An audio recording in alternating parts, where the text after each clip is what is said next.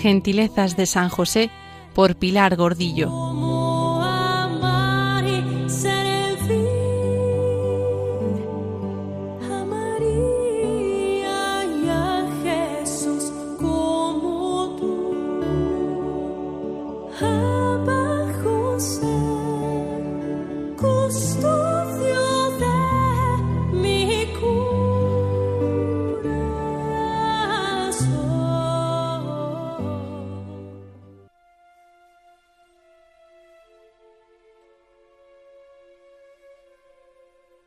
Herodes entonces, cuando se vio burlado por los magos, se enojó mucho y mandó matar a todos los niños menores de dos años que había en Belén, conforme al tiempo que había inquirido de los magos.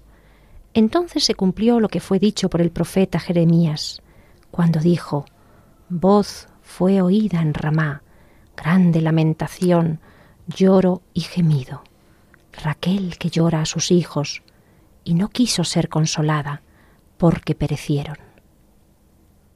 La paz del nacimiento pronto se verá rota por el peligro de la muerte que amenaza. Y el ángel se me aparecerá en sueños para alertarme. Escapa, José. Huye a Egipto para salvar la vida del don más precioso que tienes.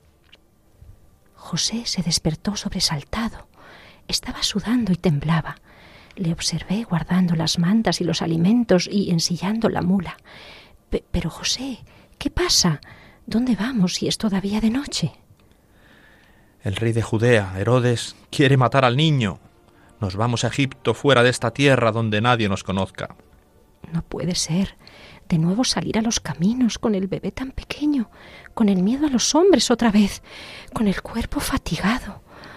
Cuando supe la causa, las palabras me quemaron por dentro en la pequeña ciudad de Belén hay decretado un brutal exterminio de niños.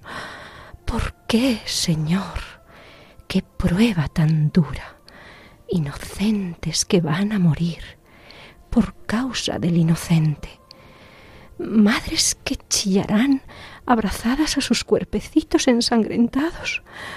La terrible profecía martillea mi cabeza. Una voz se oyó en Ramá, un llanto y un gran lamento. Raquel llorando a sus hijos y no quiere consolarse porque ya no existen. La vida de mi hijo ha llevado a otros a la muerte. La existencia de Dios llevó a los profetas a ser despreciados, maltratados, asesinados. El Señor de los ejércitos está con nosotros, no temas, hará justicia. Hasta entonces, Adonai está entre nosotros, y la furia de Satán se ha despertado. Y los inocentes serán asesinados, y los vientres maternos se teñirán de sangre por generaciones. Siento como si me arrancaran a mi pequeño, al hijo de mis entrañas para acabar en un mar de sangre. Escucho la violencia de los soldados, los gritos de dolor de los infantes apagados por la espada. ¿Quién más los escuchará? Y miro a José, abatido, desolado, que nos empuja al camino en la noche para ponernos a salvo, y lloro por esas madres azotadas por la desdicha más grande que pueda existir. ¿Quién recogerá sus lágrimas? Estrecho a mi hijo contra mi pecho, mientras oro por sus almas. Señor, derriba del trono a los poderosos, ensalza a los humildes una vez más, como hiciste conmigo. La punta de sus espadas penetra en mi alma, como el anciano del templo me había susurrado. Levántate, María. Habrá otro lugar en el que exista la justicia, y este sufrimiento inocente germinará en un fruto de vida eterna.